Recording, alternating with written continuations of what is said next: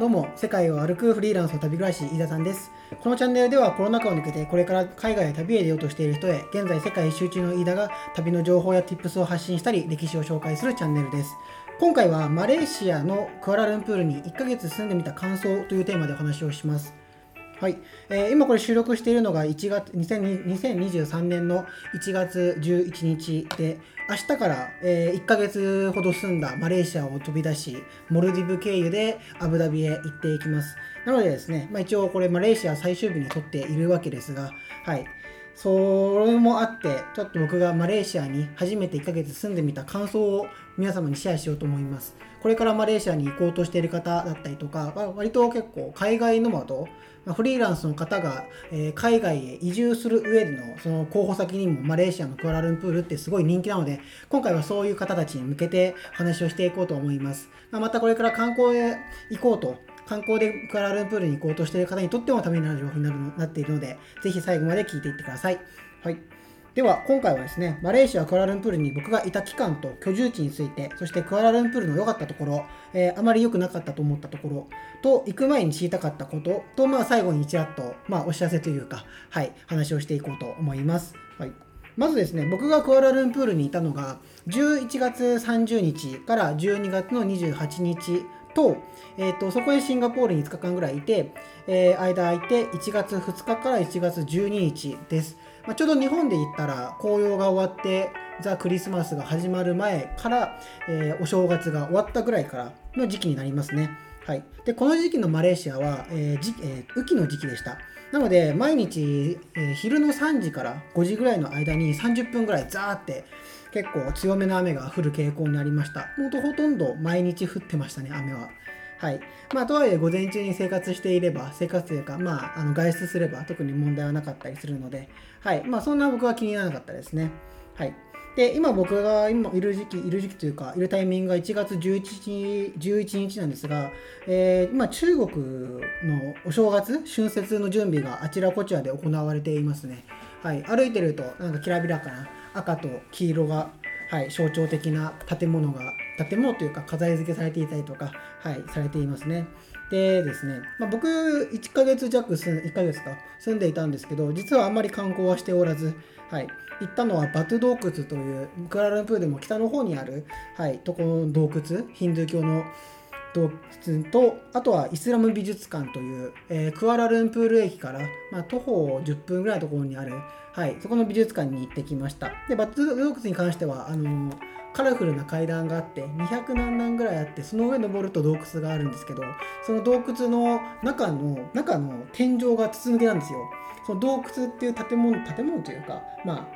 あなんて言うんでしょう山があってその山の真ん中にドーンって穴が開いているんですね。すごく綺麗でした。はい、でイスラム美術館に関してはそういったイスラム一応マレーシアってイスラム教の結構信仰されてる国なので、はい、そのイスラムに関する道具道具とかあと昔の人が使った武器とか服とかが飾られていました。であの普段ですとモスクが中にあるんですよ。モスクとして機能してるかちょっと不明僕は分からないんですけど、はい、あの水色のモスクが見れるんですが僕が行った時期ちょうど1月なんですけど工事されていました、はい、行く時はよかったら見てチェックしてみるといいかもしれないですはい。で、本当は行きたかった場所があってですね、それが KL タワー、クアラルンプールタワーなんですが、まあなかなか 男一人旅なので、うん、ちょっと中、うんなんでしょう、別に今回はいいかなっていうので、こんはい、あの、登らずに出ようとしています、この国を。で、それを伝えたら、大家には行った方がいいと、ちょっとお叱りではないですけど、はい、なんかびっくりされましたね。まあ、また、マレーシアに関しては近場、日本からでも近場なので、はい、行こうとは思っています。はい、でですね、僕が行こうと、えっといた地域が、マレーシア・クアラルンプールのタマンデサというところです。はい、ケールセントラルという、おそらく空港から皆さんバスで市内に行くと思うんですけど、その市内で降ろされるところが大体 KL セントラルだと思うんですけど、その KL セントラルから約7キロほど南にあるエリアに僕はずっと住んでいました。はい、で結構地元の人が多くてですねあんまり観光客がいる感じではない場所です、はい、ほとんどがマレー系とインド系、まあ、マレー系ほとんどですね。でインド系の人がちらほら見かける感じで。で中国系の人とかあと韓国人の人とかはあんますれ違わなかったですね、はい、たまに日本人とは、はい、あったりはしました。で、えっと、中心街のそそこに住んでると中心繁華街の武器一品店っていうとこがあるんですけどそこに行くと人の多さにびっくりしますね。あとは西洋人が多かったりとか。はい。なんかすごいなのでねあのすごい落ち着いた場所なので過ごしやすかったです。はい、で基本的にそういった市内に行くときは移動はバスを使っていて、はい、ましたね。で近くにはメミッドバレーミッドバレーん？ミッドバレーメガホールメガモールっていうあの中にイオンが併設されてるショッピングモールがあのバスですぐにそこにあったりとか全然歩いて行ける距離にあって、はい、でもうちょっと上の方に行くとそれこそ KL セントラルがあって、はい、バス乗り場だったりとかそこにもショッピングモールあるんですけどそこに行ったりとか、はい、あとはまあ武器ビンタンっていうあのさっき話したその市内の方なんかはその KL セントラルにバスで行ってでそこから KL セントラルからモノレールに乗ってブキビンタンに行ったりしました。なのでまあそっちの何でしょう友達とかと飲みに行くあのーこのクアラルンプールいる友達と飲みに行く時なんかはあのそういう道のり行かないといけないんでちょっと不便でした。でまあ本当に面倒くさい時はタクシーを使っていました。そうですね。タクシーに関しては僕使ってたのはグラブですね。はい。あの時間帯によって料金は変わるんですけど、まあ大体15リンギットぐらい。なので、まあ500円ぐらいで、はい、あのー、どれぐらいだろう、10キロぐらいは走ってくれるんですかね。全然あの日本と比べたら安いです、タクシーは。はい、そんな感じですね。はい、では次にですね、クアラルンプールに実際住んでみて良かったところを紹介します。全部で3つあります。はい、1つ目が気候がちょうどいいです。まあ、僕いたのが11月から12月、まあ、1月までなんですけど、はいまあ、そこしか僕は住んでいないんで、ちょっと具体的には分かんないんですけど、僕がいたこの時期に関しては、めちゃくちゃ過ごしやすかったです。気温が今29度ですね。で、夜になると26度ぐらいになるんですけど、はいまあ、どっちももうちょうどいいです。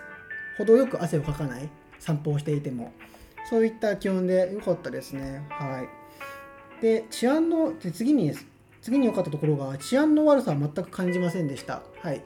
まあ、あんまり市内に行ってないからっていうのもあるかもしれませんが、僕が住んでいた、それこそちょっと都会から外れた場所に関しては、もう全然、まあ、人が少ないのもあるんですけど、はい、身の危険だったりとか、物を盗まれるだったりとか、そういう危険性はあんまり感じなかったですね。なので、はい、気さくに散歩とかもできてよかったです。はい、で3つ目の良かったところが、まあ、割と結構これは決定的に良かったと思うんですけど物価が安いです。はい、結構円安の影響で円がまあね日本円からえーと、マレーシアはリンギットなんですけどリンギットに換金変、えーと両替するってなっても高いとかと思いきや全然そんなことはなくてですね。例えば具体的に言うと泊まった場所に関してはこのまあちょっと田舎の方田舎というか市内から外れた場所なんですけどえっとエアビーで月4万4000円でした。はい。で個室ですね。一応シェアハウスみたいな感じではあるんですけど、はい、でその中に、えっとこの部屋の中部屋というかこの建物の中にあの無料で使える洗濯機とあと乾燥機もあるので僕はすごくこれ満足してますね。はい、でしかもこの建物ってコンドミニアムなので、えーと、今僕9階にいるんですけどこれ言ったらバレちゃうな場所。まあいっか。はい。もう出るんでね。はい。9階が一応部屋なんですけど5階にジムとプールとあと食堂があります。はい。でその食堂で食べるカツ丼が12リンギット。日本円にすると約360円で結構いい感じのカツ丼が食べれます。なのでそういったで一応そこの活動も安いんですけどあと,、えーと、近くに最寄りに回転寿司屋があってその回転寿司屋ももう回ってるんですよ普通に海外だけど。はい。であの1皿安いので2点えっ、ー、と違うな。税込みで、まあ、2, リ2リンギットぐらい。なので60円から食べれて、はい、でちょっといい寿司とかでも 3, リ 3, 3, 3リンギット。なのでまあ90円ぐらいで食べれるっていう寿司屋があったりとか。はい。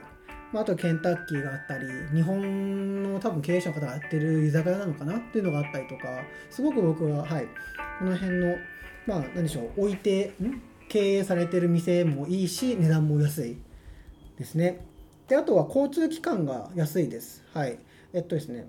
電車とか電車ちょっと具体的にも見てなかったんですけど、えっと、例えば今僕がいるこのタマンデサっていうところから、うんと、ちょっと北の方に行っ KL センターを越えたちょっと北の方の、えー、チャイナタウンとかに行く時なんかは片道1.9リンギット日本円にすると約60円ぐらいで行けたりしました、はい、安いですよねバスも。日本だったら、ね、200円とかしますけど、うん、めちゃくちゃ安いです。で電車もしっかりで確か1とか 2, 2, 2リンギットぐらいで電車も乗れるので、はい、かなりお得というか安いですね。なので移動とかは楽です。とはいえまあ、これまた後で話すんですけどバスとバスが、まあ、特にバスですね。あの時間通りに来ないんですね。はい。それはちょっと大変でした。であとは映画館が安いんですよね。マレーシアって。まあ、クラルンプールはですね、ちょっと他の地域行ってないんでわからないんですけど、はい、例えば僕、あのちょうどこれ、アバター、アバター2が上映されていたんで、前作は見ていないんですけど、あの映画館で見に行きました。で、その時の料金が、えー、アバターの D ボックスっていう揺れる席があって、その揺れる席と、えっ、ー、と、ポップコーン付きで50リンギットでした。日本円にすると1500円です。日本だったら多分倍はしますよね。はい。安かったです。で、あの長靴を履いた猫っていう映画が、まだ今これ収録中は日本で上映されていないんですけど、マレーシアで上映されたんで見に行ったんですけど、それもポップコーンありで30リンギット。なので900円ぐらいで見れました。ポップコーンなしだったら650とかかな、多分。はい。まあ全然、そうですね、安かったですね。なので、そういった娯楽が安いっていうのはすごくいいなと思いました。はい。これが一応僕が実際住んでみてよかったところです。割と、はい、あの月並みな感想ではありますけど、でもそういう感じですね。はい。まあ、あんまり外出してなかったので、はい。で、次に住んでみて良くなかったところです。まず1つ目が、交通機関が、あと、ごめんなさい。まあ、全部で3つあります。はい。で、まず1つ目が、交通機関が難しいです。特にバスが難しかったですね。まあ、バスと電車ですね。電車が結構線路その本数えっ、ー、と何でしょう路線があってですねどこに乗ればいいか分かりにくいんですよはいうんとまあ、一応駅のホームに行けばその何でしょうどこの駅に着くのかっていう一覧表があったりするんですけどそれって改札できないとないわけですね。はい、っていうのは難しかったですね。でまあその乗るのもそうなんですけど乗る前にまずそもそもなんですけどマレーシアって Touch 'n Go っていう、えー、日本でいうパスモとかスイカと同じカードがあってマレーシア版ですね言ってしまえば。はいがあってそれがですね最初来た時にどこでもどこでも買えずにどこでもはいまあどこでも買えずにそのないとバスとか乗れないのですっごい苦労しましたね。しかも住んでるとこ割と田舎の方だったんでない買えないんですよ。コンビニも少ないし。はい。なので、ね、そこがね最初すごい苦労というか嫌でしたね。はい。で一応そうですね。結局えっとコンビニで買いました。でしかもそれ午前中です。はい。うん。でもこれもう後で話そうと思ったんですけど今話しちゃいますね。タッチゴーは基本的にこれ在庫があるみたいでえっと午前中で大体売り切れてしまうらしいんですよ。で僕基本午前中は仕事をして午後から移動するっていう人間なので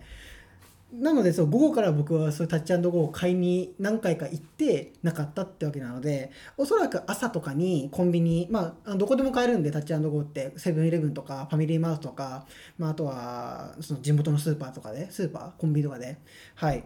なので午前中で買いに行くっていうのをおすすめします。そう聞きました。そう聞いた聞いてはないんですね。ただあの買った時にちょうど僕午前中の12時ぐらいにそのタッチアンドゴーありますか？って聞いたら、あ、今日でこれ最後1枚なんだよって、運がいいねって言われたんですよ。はい。なので、おそらくそういう在庫が午前中で切れる、まあ、午前か、まあ、ね、あんまり買い手がいないとこだったら午後とか持ってくかもしれないんですけど、あの在庫があるってことを知っておくと、タッチゴーは買えます。はい。で一応ですね、タッチゴーウォレットっていう、このスマホで完結するアプリもあるんですけど、ウォレットの場合は、コンビニとかでジュースとか買う分には使えるんですけど、あの交通機関では使えないんですね。例えばバスの時とかもピッてしないといけないんですけど、それがウォレット、要はスマホのアプリ版だとできないんですよ。なので、ね、交通機関乗るときはカードを買わないといけないっていう。で、そのカードがどこにも売ってないっていうので、ちょっと最初は、あのー、半べそ書いてました。マレーシア行った時に。はい。まあ、ここはそうですね、ちょっと分かりにくかったですね。ですし、行く前に知りたかったです。はい。で、まあ、次にあんまり良くなかったなと思ったのが、まあ、SIM カードの更新がカード決済できないっていうのがあって、これ僕だけかもしれないんですけど、はい。まあ一応上げさせていただきました。もしかしたら普通にできるかもしれませんが、覚悟はしておいた方がいいかもしれません。もしかしたら。でですね、一応僕 U モバイルと Celcom っていう2社とも SIM カード買ったんですよ。で、えっ、と、っていうのも、シンガポールに行く前までは、その僕マレーシア滞在中に一回シンガポール行ってまたマレーシア帰ってきてるんでその帰ってきた時に今まで使った U モバイルの SIM カードが、えっと、まず更新ができなくてですねその要はクレジット決済できなかったから。だから僕も新しい SIM カードを買ったんですよ。それそれが Celcom です。はい。で Celcom 買ってえっ、とまあ一応そうですね。マレシンガポール帰ってきたその1週間後ぐらいにはもうシンガポール、えーマレーシア出る予定だったので5日間ぐらいのプランにしたんですね。で残り2日間は、えー、とカード決済で伸ばせばできるよって言われて、えーそれを聞いてじゃあそれでやろうと思ってやったら Celcom でもクレジット決済はできないと言われて言われてっていうかあのアプリ上でやるとしたら弾かれてっていうのがあってなのでそうそうですね、まあ、今クアラルンプールにいているんですけど w i f i は使えていません。あのスマホ上ではですね、はい、今家の中に w i f i あるんでそれ使ってつないでいますが。なのでそうですね。SIM カードの更新がカード決済できないっていうのはちょっと不便でしたね。一応 VPN で試しにですけどマレーシアの位置に挿したりとかサーバーを置いたりとかあとは日本にサーバーを置いてみたりとかしたんですけどそれでもできずに、はい、決済は弾かれました。そこはちょっと不便でしたね。はい、で最後の1つ目が空港までちょっと距離があります、まあ、これは良くなかっって言われたらそんなに僕は良くなかったとは思ってないんですけどでもちょっと不便ではありますよね空港が離れてると。はい。あのどれぐらい離れてるかというと空港からこのクアラルンプールの市内までバスで1時間から1時間半かかります。はい。結構ありますね。あまあでも日本で成田空港慣れてる人からしたらそんな距離じゃないですからね。時間的には。まあまあでもそうですね。距離が結構あるっていうのははい。ちょっと大変かなとは思いました。例えばえっと割と飛行機って朝の時間帯が安いじゃないですか。で例えば朝シンガポール行く時なんか僕朝7時の便で行ったんですよ。なのでその日朝僕2時起きで2時に2時に起きて3時に KL セントラルでバスに乗って4時ぐらいいや違うな。3時は3時起きで、えっと、4時に KL セントラルからバスで乗って5時に空港を着いてチェックインして7時に出発っていう、はい、ことがあったんですけどもうその時はシンガポール行くまで爆睡していて気づいたら着いてましたね。はい。なのでその早い便だとちょっと大変ですよね。駅から。その市内から。空港まで遠いと。はい。そうですね。それぐらいですかね。でも良くなったところって。何かしらなんか物理的に被害があったりとか、まあ、なんでしょう。差別的なことというのは全くなくてですね。なんならマレーシア人とよく勘違いされていました僕は。はい。すごい過ごしやすかったしあのまた来ます。マレーシアクアラルンプールは。はい。次回は北のペナン島とかの方も行きたいですしね。はい、まだ下の方のそれこそシンガポールとの国境近くのところの町とかも行きたかったので、はい、また来ますマレーシアは。でそうですね次に行く前に知りたかったことです。はい、全部で3つあります。まず1つが、まあ、先ほども結構話したんですが、タッチゴーは午前中で売り切れる。これはもう本当に行く前に僕は知りたかったです。はい。えっとですね、僕自身は行く前にタッチゴーがないとバスとかには乗れないよって知ってたんですよ。でもそれってすごいそれぐらい大事なものじゃないですかそのカードって。なのでどこでも買えるなと思って結構後回しにしたんですけどいざコンビニとかいると行くともう売ってないよってあの窓口行ってごらんって言われたりとかしてで窓口行ったら売ってなかったっていうのがあって。はい。なのでその在、まあ、午前中売り切れるというか在庫があるってことは行く前に知りたかったですね。はい。でそうですねウォレットもそのタッチゴーウォレットっていうアプリもあるんですけどそれも交通機関で使えないのではい、そこが知りたかったですね。であと2つ目が、日本人が住んでる地域がですね、一応あってですね、クアラルンプールに。それがモントキアラというところです。はい、結構山の方なんですよね、あるのが。西側のクアラルンプールから。はい、そこに日本人がいっぱい住んでいて、そこに Airbnb も、まあ、ちらほらいい感じの部屋があったりとかして、まあ、だからこそ、そのなんでしょう日本人がいるってことはそれだけ栄えているってことじゃないですかあとはまあ生活する上でも場所としていいっていうのではい、なのでそれはちょっと知っておきたかった情報ではあります。まあ、知ってたからといってそこに宿を取ろうとはあんま思わなかったですけど、はいまあ、でも実際モントキアラ僕1回だけ行ったんですけどすごく住みやすかった住みやすいというか美味しいお店がいっぱいあったりとか居酒屋があったりあとは服屋さんもいっぱいあって、はい、ぜひねまた帰ってきた時は来たいですね。モントキアラに行列ができるラーメン屋さんがあったんですけどそれ今回行けなかったので次回はチャレンジしたいと思います。はいで最後1つ目1つ行く前に知りたかったこと、えーお酒は最低でも300円はするです。はい、僕こんあの、まあ、そもそも僕自身イスラム教の国に1ヶ月もいたこと今までなかったのでお酒がこんな高いとは知らずにですねはい、来ま来たわけです。で、どれぐらい高いかというと、1缶、まあ、ほろ酔いとかの1缶あるじゃないですか。あれって何ミリリットル ?500 ミリリットルぐらいですかね、あれは。500ミリリットル、一番小さいやつでも最低300円はします。はい。安い方です。300円で。はい。でも日本から見たら高いですよね、この缶が。まあ、全然出せないことはないんですけど、そうですね、高いなと思いながら僕は 見ていましたね。そうなんですよね。あのー、僕も進んでお酒は飲む人間ではないんですけど、たまにやっぱり飲みたくなるじゃないですか。でも、値段見ると、ああ、まあいいかなってなってるんですよね。まあ、それぐらいお酒に対してはあんまり愛がないっていう証拠なのかもしれないですけど、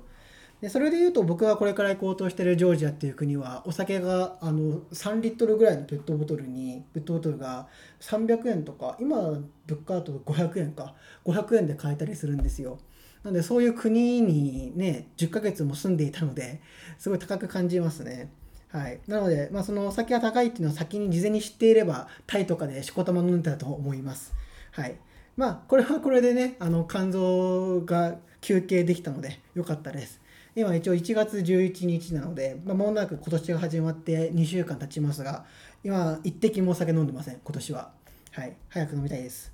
といった感じですね。あ、あと最後に1個が、バスが時間通りに来ないです。まあ、これはもう海外は当たり前なんでね、はい、言わずもがなですが、うん、行くまでに知りたかったこと。まあそうですね。はい。で、最後にですね、まあ一応、まあ感想としては、マレーシアまた来ます。帰ってきます。めちゃくちゃ過ごしやすかったです。住もうとは思わないんですけど、3ヶ月は一応入れるんでね、マレーシアって、あの、ビザなしで、はい、登録とかなしでいける入れるので、ぜひね、また帰ってきてこようと思います。で、最後にですね、まあ何でしょう、紹介したい人がいます。はい。マレーシアの、マレーシアのクアラルンプール出身の、まあ、めちゃくちゃ面白い YouTuber がいてですね、はい。えっ、と、これからマレーシアに行こうとしている方にとっては、なんか、なんでしょう、親近感が湧くというか、あ、こういう人なんか知っておいた方がいいなというか、まあ、仮にマレーシア本当に行くようでしたらその人の名前知っておくと割とその現地の人との会話の種になるので一人紹介しておきます。でそれが YouTuber の、まあ、YouTuber 兼スタンダップコメディアンの方の方で、えーと、ナイジェルングっていう、えー、アンクル・ロジャーっていうおじさんおじさん、えーと、アンクル・ロジャーっていう、えーとまあ、そのアンクル・ロジャーっていうのはあの YouTube 上のペルソナん、えー、とキャラなんですけどはいえ、ー、と、まあ、一応アンクルロジャーって検索を打っていただくと出てくる方で、まあ、その YouTuber が、はい、おすすめです。で、どういうチャンネルをしてるかっていうと、まあ、たまに彼は今アメリカにいるのかな？その仕事で。はい。まあ、彼の職業はスタンダップコメディアンなんですけど、その YouTube で何やってるかっていうと、うんとですね、東南アジアのステレオタイプを持ったキャラクターをベースに、あの例えば、うーん、Hello, Uncle Roger っていう、なんでしょう。ちょっとなんだろう。こうジャパングリッシュまではいかないですけどうんちょっと下手だな僕は。はい。でもなんか分かりますよ。あ東南アジアこういう英語使うよねっていう。でそのキャラクターをベースに料理番組とか、まあ、他の料理系の YouTuber のレシピだったり作り方をなんか指摘する動画を上げてるんですけど特におすすめな動画がですね BCC のチャーハンの動画 BCC のやって BCC の中の料理番組でチャーハン作る動画があるんですけどそれに対してツッコミを入れる動画があるんですね。でこれはすごいおすすめです。はい。あの日本語の字幕もついてるのでぜひね見ていただきたいです。はい。なんかそう BCC のそのイギリスの番組イギリスのテレビ局の番組なんですけどはい。そこの